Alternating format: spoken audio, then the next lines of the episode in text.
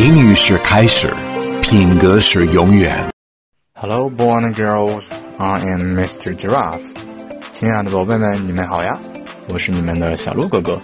今天，小鹿哥哥要给大家带来 “You are not small”，你可不小。You are small，你很小。I am not small. You're big. 我可不小， 是你块头大。I am not big. See? 我可不大，明白吗？They are just like me. You are small.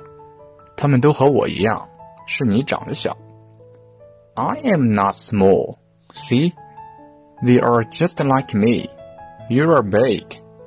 我可不小，明白吗？他们都和我一样，是你块头大。You are all small. 你们都是小个子。You are all big. 你们块头都很大。Small，小个子；big，大块头。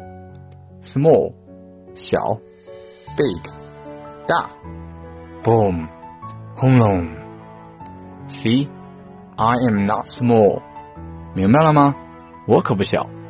See, I'm not big。明白了吗？我个头也不大。No, you are not big. You are big, and you are small. 不。你块头不大，你的块头既大又小。And you are not small.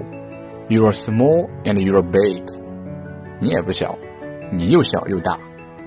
I am hungry. Let's eat. 我饿了，我们去吃饭吧。You are hairy. 你的毛很多。 小故事大启示。